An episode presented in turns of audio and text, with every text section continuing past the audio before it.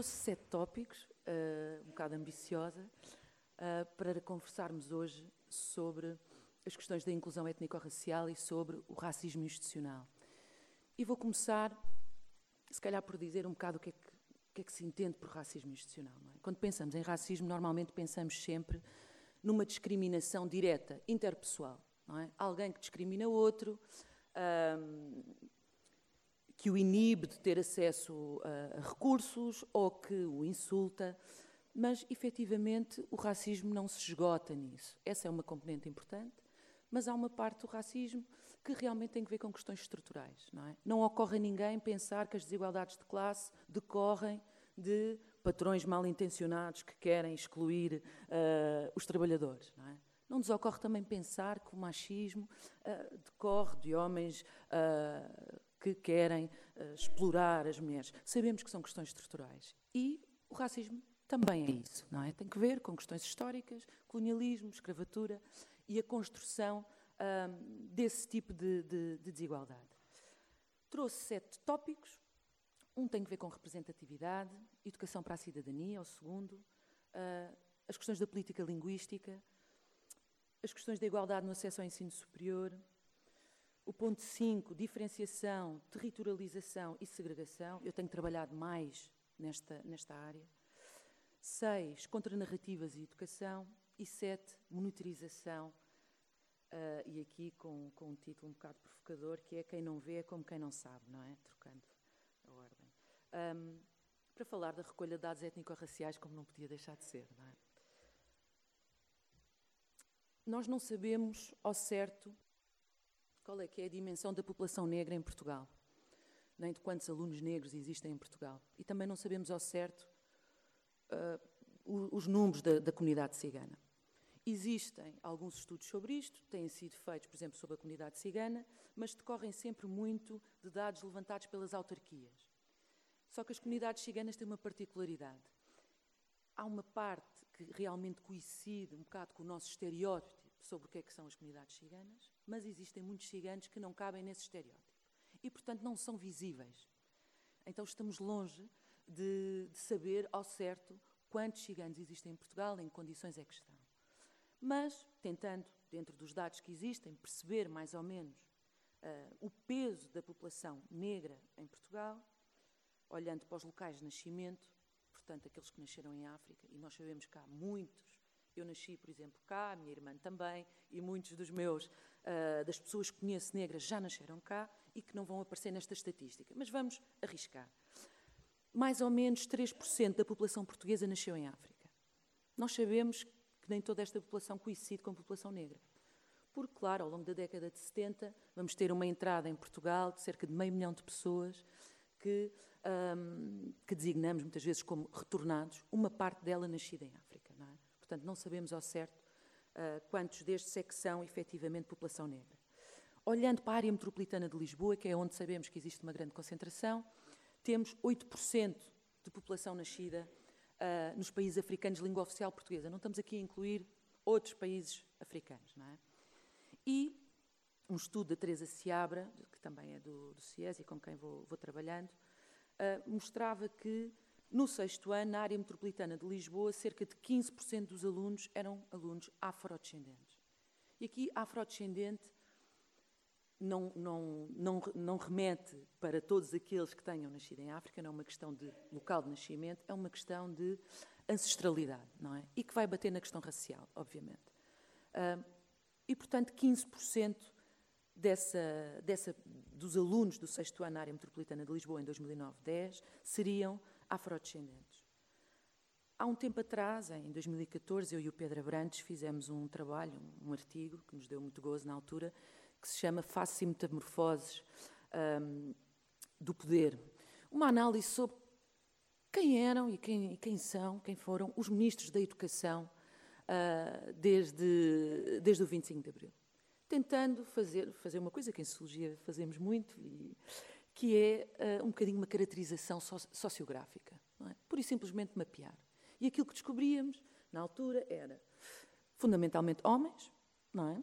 Claro que nos últimos anos vamos tendo a entrada de mulheres, quase nenhum professor, o que é super interessante, não é? Como é que uh, o Ministério da Educação nunca é governado por pessoas que foram professores ou que têm formação nessa área? Eu não digo que tenham que ser sempre, mas pronto, podia haver alguma, alguma diversidade. Um, claro, provenientes das classes uh, médias, frequentaram muitas vezes os liceus prestigiados um, e um, já disse, homens e, e, na sua grande maioria, claro, brancos. Não é? Nós não sabemos, por exemplo, este é só um, um retrato rápido sobre como quem governa a educação não espelha minimamente aquela que é a composição social uh, da população portuguesa. Mas podíamos nos perguntar, não temos dados sobre isso, onde é que estão, por exemplo, os professores negros e os professores ciganos? É? Nós queremos um sistema educativo que tenha professores negros e ciganos e porquê? Não é? Porquê é que é importante a questão da representatividade?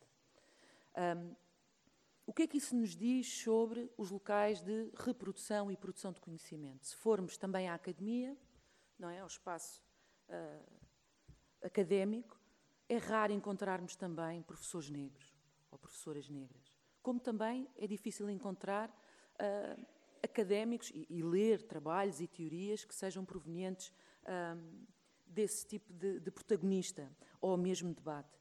Uh, e, portanto, esta é uma frente da desigualdade que não aparece nas estatísticas, mas que nos diz muito sobre uh, como é que se processa o, as, as, desigualdades dentro do sistema educativo.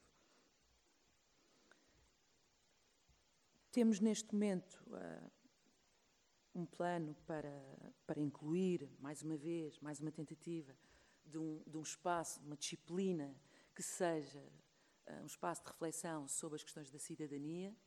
Um, e um dos itens, efetivamente, é a interculturalidade, não é?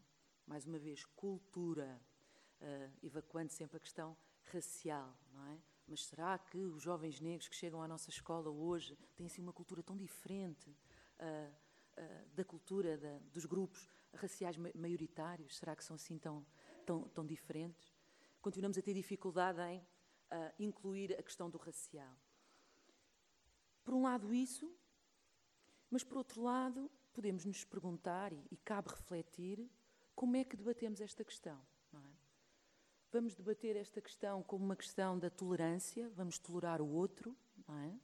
Uh, é preciso ser humanista e permitir que os outros entrem, ou vamos poder fazer uma educação intercultural que olha para isto como relações de poder, não é? Um, porque muitas vezes, provavelmente muitos de vocês já terão uh, discutido estas questões, eu como docente vou discutindo estas questões uh, em sala de aula e é muito fácil falar sobre racismo deste ponto de vista, da tolerância, não é?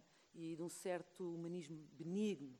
Uh, mas quando falamos em relações de poder, que implica sinalizar privilegiados e oprimidos nessa relação, tudo fica mais difícil. Até há um tempo atrás, sei lá, até há dois anos, era complicado dizer que Portugal tinha uma questão uh, tinha um problema de racismo estrutural. E, penso que temos avançado no debate sobre isso. Mas raramente conseguimos ouvir falar sobre uma designação que se chama privilégio branco. É? No Brasil fala-se à vontade sobre isto, cá parece que, uh, quando se diz esta palavra, que se pôs uma granada dentro da sala. E, portanto, que espaço é que temos dentro da, da educação para a cidadania para falar das coisas desta forma? e também para falar sobre como é que isto se combate. É? Uh, vamos fazer, vamos falar sobre a estratégia de cada um no seu espaço individual uh, deve desconstruir as suas ideias e tentar no seu espaço desconstruir o que é que é o racismo, ou podemos falar sobre formas de combate uh, numa ótica da ação coletiva. É? Este é um problema que, não, que, que, diz respeito não só às questões do racismo, mas também a outras formas de, uh, de desigualdade e de entendimento da cidadania. É? Uh, muitas vezes o debate acaba por ficar atomizado. Não é? As pessoas têm que votar mais, têm que participar mais uh, nas eleições, mas raramente falamos sobre uh, formas de ação coletiva e como é que se combatem estes problemas coletivamente. É? Um terceiro ponto tem a ver com a política linguística. E Portugal aparece no MIPEX, por exemplo, como um dos países onde um, se têm dado maiores passos do ponto de vista da inclusão dos imigrantes, os tais imigrantes, para sempre imigrantes, mesmo que tenham cá nascido. Uh, e aquilo que vamos, que vamos ver é que existe realmente uma coisa que é o português língua não materna, que é uma disciplina, uh, que até tem um exame nacional. Os alunos que frequentam esta disciplina não fazem o exame de português, fazem o exame de português língua não materna. Mas quando vamos analisar, uh, e não existe muita informação sobre isto de avaliação, quando vamos analisar a capacidade uh, do nosso sistema oferecer português língua não materna com qualidade, começam a aparecer problemas. Por exemplo, este é um, um gráfico uh, de um estudo de 2013 e vamos ver que 84% daqueles que dão formação nesta área não tiveram formação nesta área. É? 84%. Não é? Sabemos também que há muitos alunos que deveriam ter português de língua não materna e que não têm porque não existem recursos nas escolas para o fazer. Portanto, no MIPEX aparecemos como uh, na vanguarda da promoção destas políticas, em termos legislativos, não é? Mas depois, na prática, uh, surgem, surgem os problemas. Outra questão tem que ver com, com, a própria ideia de que a inclusão linguística se faz através de estratégias de assimilação àquela que é a língua dominante. A segunda língua mais falada nas escolas portuguesas é o crioulo de Cabo Verde, o cabo-verdiano. É? Um, mas isso não tem reflexo no nosso currículo, por exemplo. Damos inglês, damos francês, mas não damos uma das línguas mais faladas em Portugal. Um, e isso deve-nos fazer pensar. Não é? Porquê que preferimos, numa política de inclusão linguística, preferimos criar ferramentas que podemos dizer de tipo mais assimilacionista, não é? criar condições para que os outros possam ser como, como nós, não é? E não promover e valorizar aquilo que são uh, as línguas de origem destes, destes, destes alunos, não é? e que também são línguas, não só que são as suas línguas de origem, mas que são línguas com peso na nossa sociedade. Por exemplo, claro que isto não entra dentro do espaço da cultura hum, erudita, mas uma parte da produção musical nossa, contemporânea, urbana, é feita em crioulo de Cabo Verde. Uh, uma parte uh, dos nossos jovens, especialmente na área metropolitana de Lisboa, reconhecem esta língua. Podem não, não ser falantes fluentes, mas reconhecem e dão-lhe importância. Porquê é que não temos isto? Porquê é que não temos reflexo disto no nosso, no nosso sistema educativo? Igualdade de acesso no ensino superior, quarto ponto, já não vou demorar muito mais. Um estudo em que participei em a publicação é de 2016, mas isto começou mais ou menos em 2015 com a Teresa Seabra, a Sandra Mateus e a Adriana Albuquerque. Agarrámos um bocado nos dados dos censos e, como, como vos dizia, não existem dados sobre origem étnico-racial e aquilo que fizemos foi pegar nos locais de nascimento dos pais dos alunos e dos próprios alunos e, através de uma combinação desses três locais de nascimento, perceber e classificar aqueles que poderiam ser considerados afrodescendentes, não é? Um, sempre que dos três, dois tivessem nascido em, em África, nós considerávamos que eram afrodescendentes. Continua a ficar muita gente fora, como é óbvio. É uma tentativa de aproximação. E aquilo que verificávamos era que, em 2011, os afrodescendentes tinham cerca de metade da probabilidade de aceder ao ensino superior. É? E fizemos também, para 2001, uh, para o censo anterior, não vos trouxe esses dados, e aquilo que verificámos na comparação entre 2001 e 2011 é que houve um retrocesso no acesso ao ensino superior, nesse período.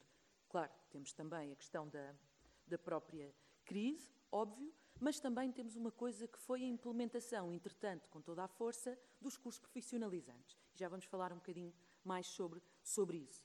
É? E essa é uma forma de uh, retirar algum público uh, que poderia ser ao ensino superior, mas que a montante acaba por ser orientado para as vias profissionalizantes que temos todos que assumir, não preparam os alunos para aceder ao ensino superior nas provas de ingresso. É? Podemos também discutir, obviamente, porque é que temos que ter provas de ingresso. É? Podemos discutir isso.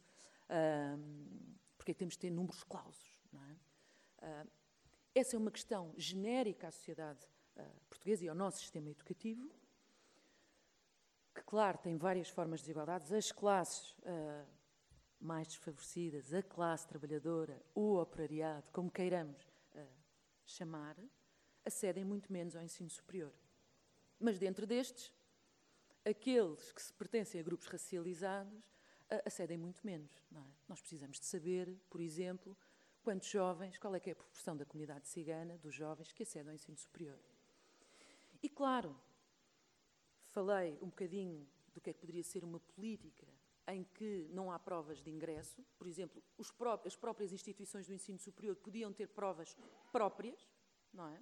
E que não se centrassem na resolução de exames uh, nacionais, mas até noutro, noutro, noutro tipo de questões, mas ainda podemos falar também sobre políticas de cotas étnico-raciais. É? é? claro que isto nos leva, vi alguém franzir, franzir já uh, sobrancelha, o que é bom, um, mas se conseguimos pensar em políticas de cotas de género para mulheres, se podemos pensar em políticas de cotas para uh, pessoas portadoras de deficiência, Porquê é que não conseguimos pensar em cotas étnico-raciais e porquê é que é tão difícil? Claro, a escola assenta muito na ideia da meritocracia, não é? Uh, e a meritocracia uh, e essa concepção choca de frente com tudo o que seja esta ideia de poder promover políticas de cotas, é? Mas podemos discutir isso depois, mais à frente. Uma das coisas que temos, e que, já falei um pouco, a partir de 2004, mais ou menos, é um movimento longo que vem desde a década de 90, não é? Mas, se antes do 25 de Abril tínhamos uma divisão do nosso sistema educativo entre o ensino técnico e o ensino liceal, ainda tínhamos outro bracinho escondido de que nunca falamos, mas que temos que falar, que é o ensino indígena. É? E eu penso que olhar para isto e conseguir olhar para estes três braços, digamos assim, uh, em que o sistema educativo esteve organizado antes do 25 de Abril, ajuda-nos a pensar estas estruturas profundas do nosso sistema educativo. Muito rapidamente, tínhamos um ensino técnico orientado para um operariado urbano especializado, tínhamos o ensino liceal também orientado para um público urbano, classes médias e elites políticas. E depois tínhamos, nas então colónias, uma coisa que era o ensino indígena, tinha oficinas, foi passando por várias transformações, ensino de adaptação uh, e, outras, e outras designações, mas fundamental, fundamentalmente era ensinar a trabalhar, ensinar a falar a língua portuguesa e um, a respeitar a religião católica, não é? Um, era um ensino que não era orientado propriamente para a aquisição de competências técnicas específicas, não era orientado para o pensamento crítico, uh, nem científico, era orientado para uma certa domesticação. É?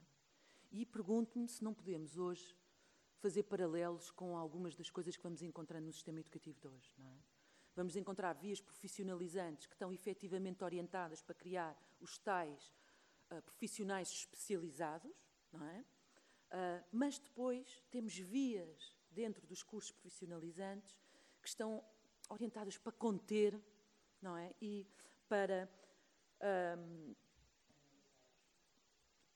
obrigada. Uh, estes públicos, não é? E vamos ouvir isso às vezes nos discursos. De vários atores do sistema educativo. Não é? Eles têm que aprender a ter regras, não é? eles têm que saber estar. É? E quase que se tornam espaços só de formação para isso. Portanto, saiu completamente de cena o objetivo do pensamento crítico, do desenvolvimento integral, de, hum, do pensamento científico para em diante. É? Um, e depois, claro, temos as vias gerais, E dentro das vias gerais, o que chamamos hoje cursos científico-humanísticos, temos o curso de Ciências e Tecnologias, que é uh, o ponta de lança do, dos cursos, dos cursos científico-humanísticos, não é?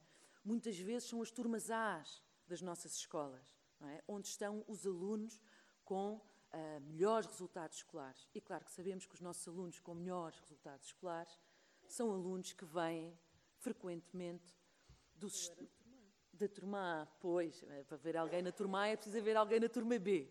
Um, eu também, na minha escola também havia. E quando vamos conversando sobre isto, vamos reparando que esta é uma prática muito comum. Não é? Muitas vezes não se trata tanto de criar turmas. Uh, existem vários tipos de orientação na criação destas turmas, não é? Por vezes é a ideia de vamos ter aqui uma turma onde estão os alunos que realmente têm maior potencial de aceder às vias mais prestigiadas do ensino superior, medicina, direito e por aí em diante. Não é? Às vezes a ideia é essa. Outras vezes a ideia é criar turmas para colocar os alunos com reprovações múltiplas e que precisam de professores que tenham uh, um perfil específico e que precisam de, uh, de uma atenção específica e, portanto, vamos colocá-los todos numa, numa turma. Um, e, portanto, existem vários uh, tipos de orientação, não é? Umas mais para a distinção, outras, outra mais para a contenção da, das questões da exclusão. E isso depois tem impacto, claro, de quem é que depois acaba por aceder ao ensino superior. Quando nós temos, por exemplo, e olhando agora aqui para, os, para, para o gráfico, no terceiro ciclo, e estes são dados sobre nacionalidade, o que quer dizer que há muitos jovens negros que não estão aqui, no terceiro ciclo, logo, 22% daqueles que vêm, que têm nacionalidade do SPALOP, estão em vias profissionalizantes. Cursos de educação formação, uh, percursos alternativos, Portanto, quase cinco vezes mais do que os alunos de nacionalidade portuguesa. E nós sabemos que todas as orientações uh, internacionais e, e, da nossa, e da nossa própria lei de bases, não é? a ideia de que se deve retardar o máximo possível o momento de diferenciação, porque nós sabemos que a diferenciação não é só diferenciação, há sempre uma hierarquização. Mas isto foi entrando devagarinho, aos poucos e poucos, dentro do nosso sistema educativo, que a partir do 25 de Abril teve uh, o princípio de um ensino unificado, não é? Um, e, portanto, temos esta questão logo no terceiro ciclo. E no ensino secundário explode, não é? 80% daqueles de nacionalidade de países africanos de língua oficial portuguesa estão em cursos profissionalizantes. 80% é muito. É o dobro do que acontece para aqueles com nacionalidade portuguesa. Mas há aqui um outro aspecto, que é 80% é quase todos.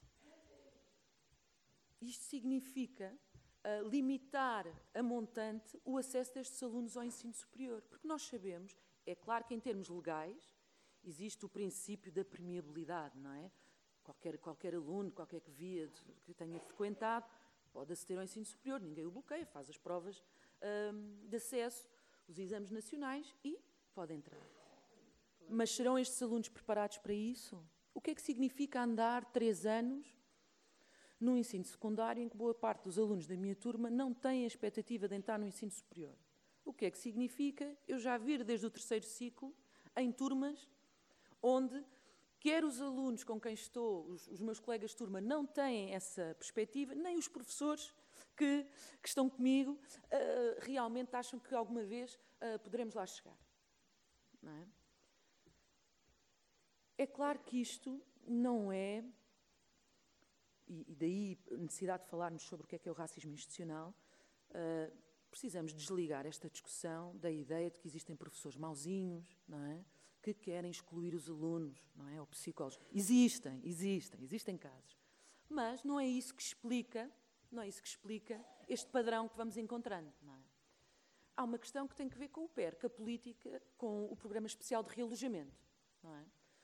Que criou bairros de realojamento social onde concentram as populações racializadas, é? e digo racializadas porque efetivamente há aqui um processo de racialização. Muitas vezes a população branca não se considera racializada, porque efetivamente não é, é como se fosse o universal.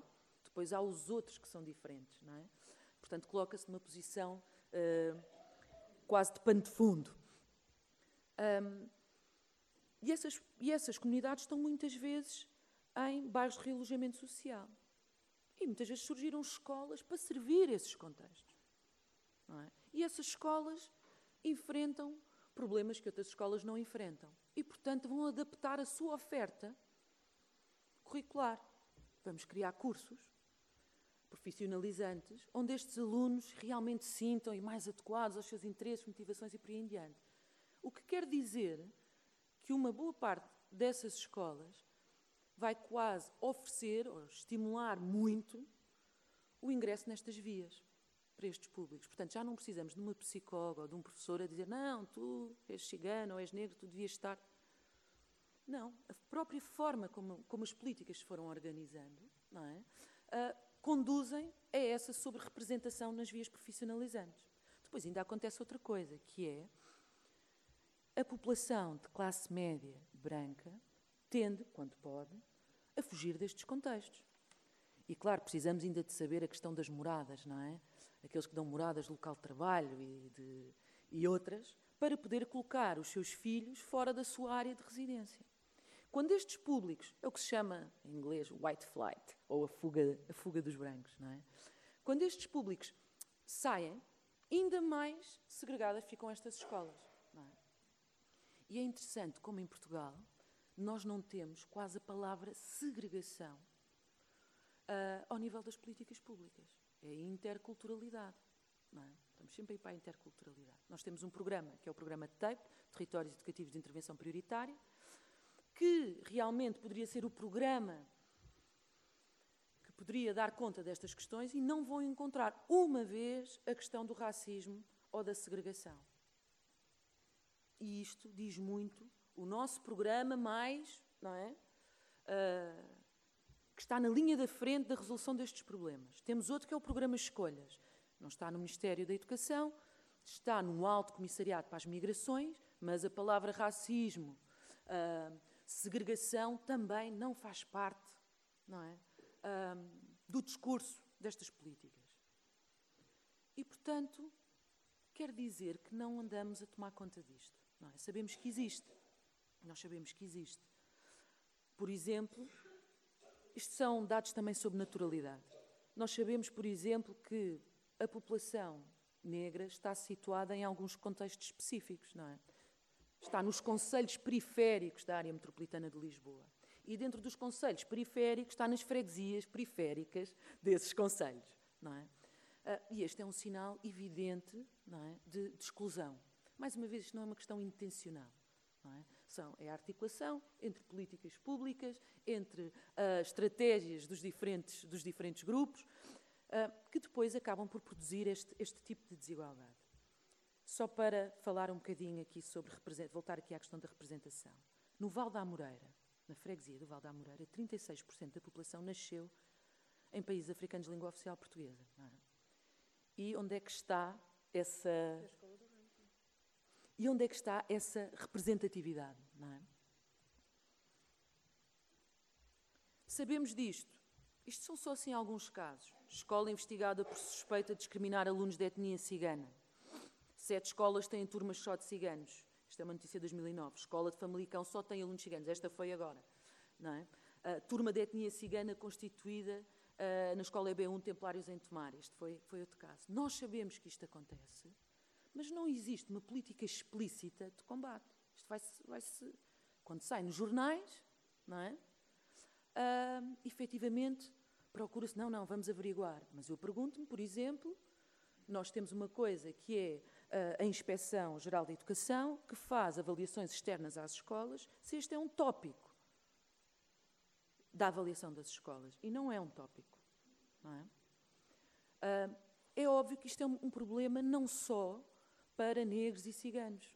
Uma escola que se permite que isto aconteça, com estes grupos, permite muita, muitas outras coisas. É? Um, e, portanto, temos cada vez mais que pensar sobre como é que podemos fazer entrar para o debate, para a agenda da democratização da escola, as questões da discriminação racial, mas, sobretudo, do racismo institucional, que é esse que produz uh, os processos segregativos, não é? Não é o tal professor mau ou a psicóloga, não, são estas, este conjunto de políticas. Contra narrativas e educação. A Marta Araújo e a Silvia Maeso, do Centro de Estudos Sociais de Coimbra, têm um trabalho muito interessante sobre isto, sobre os manuais uh, de história no ensino básico. E a forma como a África aparece representada, como os negros aparecem representados nos manuais de história, mas também, esta é, essa é a parte mais uh, fácil, penso eu, quase de discutir, é? e que toda a gente consegue mais ou menos, sim, deveria haver maior representação. Mas há aqui uma questão de fundo, que é a própria história de Portugal e a sua relação com a colonização, com a escravatura. Uh, como é que Portugal, a seguir ao 25 de Abril, se orienta para a Europa, não é? E agora é tudo, somos, uh, estamos sempre a comparar-nos em termos europeus, não é? E claro, mas há uma certa, um, um certo esquecimento uh, da relação de Portugal com a construção do racismo no mundo. Não é? Portugal foi dos maiores uh, traficantes de pessoas escravizadas, não é? E isto raramente aparece, a ideia que aparece é sempre que Portugal teve sempre esta propensão, o nosso lusotropicalismo, não é? Uh, sempre teve esta propensão para se dialogar com outros povos. Nós também estamos aqui um bocado no meio, não é? Entre a Europa e a África, não é? Somos assim. Uh, temos esta propensão para o diálogo intercultural, mas quando vamos analisar a história, não, não é isso que, que fica evidente, não é? Foi dos maiores uh, envolvidos no tráfico de escravos, dos últimos a sair da África em termos. É o maior, depende da, da, forma como se, como se faz a, a, contabilidade. Um, dos últimos a sair ah, das colónias, depois de uma, de uma guerra de 13 anos. É? Uh, e essas narrativas continuam. Eu hoje, por exemplo, em aulas uh, no primeiro ano do ensino superior, os, os meus alunos chegam, uh, e, e, na área de, de, das ciências sociais, portanto, mais orientados para pensar estas coisas, vamos, vamos achar que sim, mas há esta ideia de que, ok, em, em, em 1500 chegou-se lá e tal, e isto foi todo um processo sem resistência, não houve resistência do outro lado.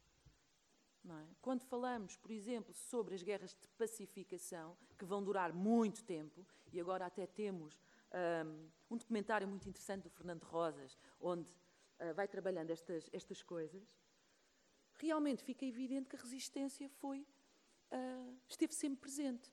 E isto não aparece nos nossos manuais. E precisamos de contar a história dessa forma, não é? Uh, a própria luta pela, pela independência, os movimentos de libertação, aparecem muitas vezes descritos como grupos de guerrilha, os guerrilheiros, não é? Essa coisa pouco organizada, não é? a independência foi dada por Portugal, não é? Não foi, não foi resultado de uma luta uh, enorme por parte dos, dos, uh, dessas, dessas populações, não é? E, portanto, é preciso pensar de que forma é que os nossos manuais de história, para, para tocar só num, nesta questão, não é? é muito mais transversal. Por exemplo, quando damos Fernando Pessoa, quando damos Camões, uh, nós temos o lastro destas ideias. É? Será que isto é discutido em sala de aula? É? Será, será que é? Um, e, portanto, precisamos de alterar a forma como isto, como isto é dado. E, claro, não só nas escolas onde há muita população negra e cigana, não é? É preciso também fazer isto no St. Julian's. É preciso fazer isto porque isto diz respeito a todos. É? Último ponto. Já, já estou a tirar tempo ao debate? Já falei demais, não é? Estou mesmo a acabar. Um, temos tido uma política que diz que não devemos recolher dados, porque Portugal não, não vê cor, não é? Nós não vemos cor, e, portanto, isto de recolher dados só vai intensificar a questão do racismo, não é? E a utilização de categorias étnico-raciais, porque elas não existem muito. Só algumas pessoas, não é? É que ainda são racistas. O resto é tudo gente porreira, está tudo, está tudo ótimo. Uh, tem existido uma grande pressão, quer do ponto de vista internacional, quer de coletivos de afrodescendentes e outros, para que exista a recolha de dados étnico-raciais em Portugal. Em 2012, isto era. Pus aqui estes, estes artigos só para, para ilustrar um bocadinho, não conseguem ler, como é óbvio, não é? O primeiro era em, é de 2012 e a Joana Gurjão Henriques, que é alguém que tem efetivamente feito um, muito trabalho neste, neste, neste domínio, uh, faz entrevistas a várias, a várias pessoas, académicos, políticos, ativistas, e, nesta altura, a questão da recolha de dados aparecia como um tabu muito grande. Não é? Uh, e eu gostava muito que falássemos sobre isto hoje.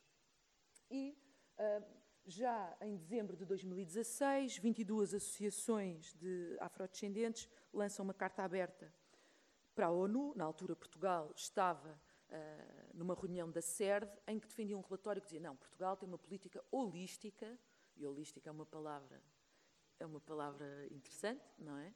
Uh, temos uma política holística para as questões da inclusão uh, da população negra e de origem africana. Os ciganos já não tinham, porque foram obrigados antes, anos antes, não é, a criar o observatório uh, para as comunidades ciganas e, e o é plano de inclusão. Aí já não, é, pronto, às vezes é só holístico, depois já, depois já não.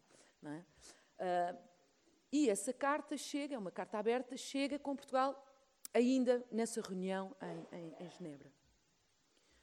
Saiu nos jornais e desde então tem existido realmente uma tentativa por parte do governo português de fazer alguma coisa neste, neste sentido.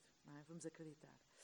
Em, já em 2017, um, é dito que se, está, que se vai começar a estudar a possibilidade de haver recolha de dados nos censos, recolha de dados étnico-raciais nos censos, vai-se começar a estudar. Não é? Um, e neste momento existe já um grupo de trabalho uh, sobre os dados étnico-raciais nos censos. Eu faço parte desse grupo de trabalho, o Mamadou Ba faz parte desse grupo de trabalho, a Marta Araújo, Rui Pena Pires, um, Jorge Malheiros, e outras, agora não me lembro de, dos nomes todos. Mas o interessante é que não existiu a preocupação, por exemplo, de, de colocar as comunidades dentro desse grupo.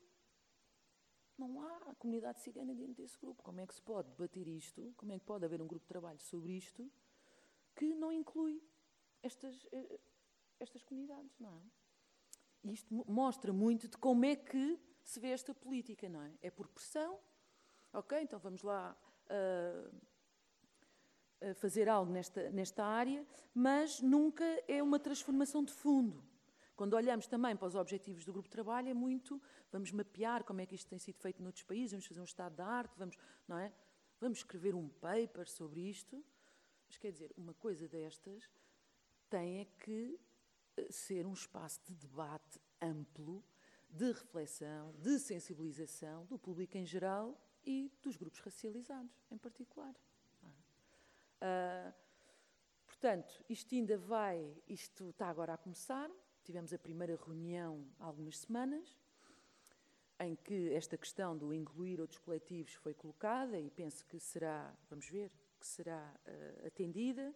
Uh, foi também colocada esta questão do o grupo de trabalho não pode ser uh, não, o seu trabalho não pode ser apenas listar as questões teóricas e das experiências internacionais, tem que ser um espaço de, de participação e de reflexão. Mas também foi colocada outra questão, e esta é uma questão de fundo, e que gostava muito de saber a vossa, a vossa posição, que é, muito rapidamente, uma opinião muito rápida, claro, claro. Isto continua a estar por baixo do chapéu do Alto Comissariado para as Migrações. É? estou a gostar desta música de fundo. Uh, continua, continua a estar debaixo do chapéu das migrações.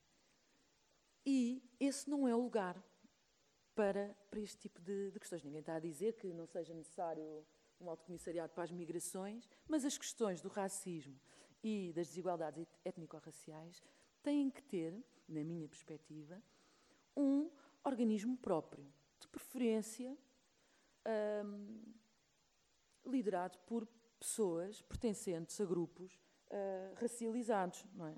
Uma vez por outra, não é? Um, nós, neste momento, temos um governo onde efetivamente temos um primeiro-ministro de origem uh, goesa, temos um secretário de Estado uh, de origem uh, cigana, temos uma ministra de origem negra, mas não se fala sobre isto. É uma política de cotas sem falar sobre política de cotas, não é? Dá para estar bem em todos os tabuleiros ao mesmo tempo.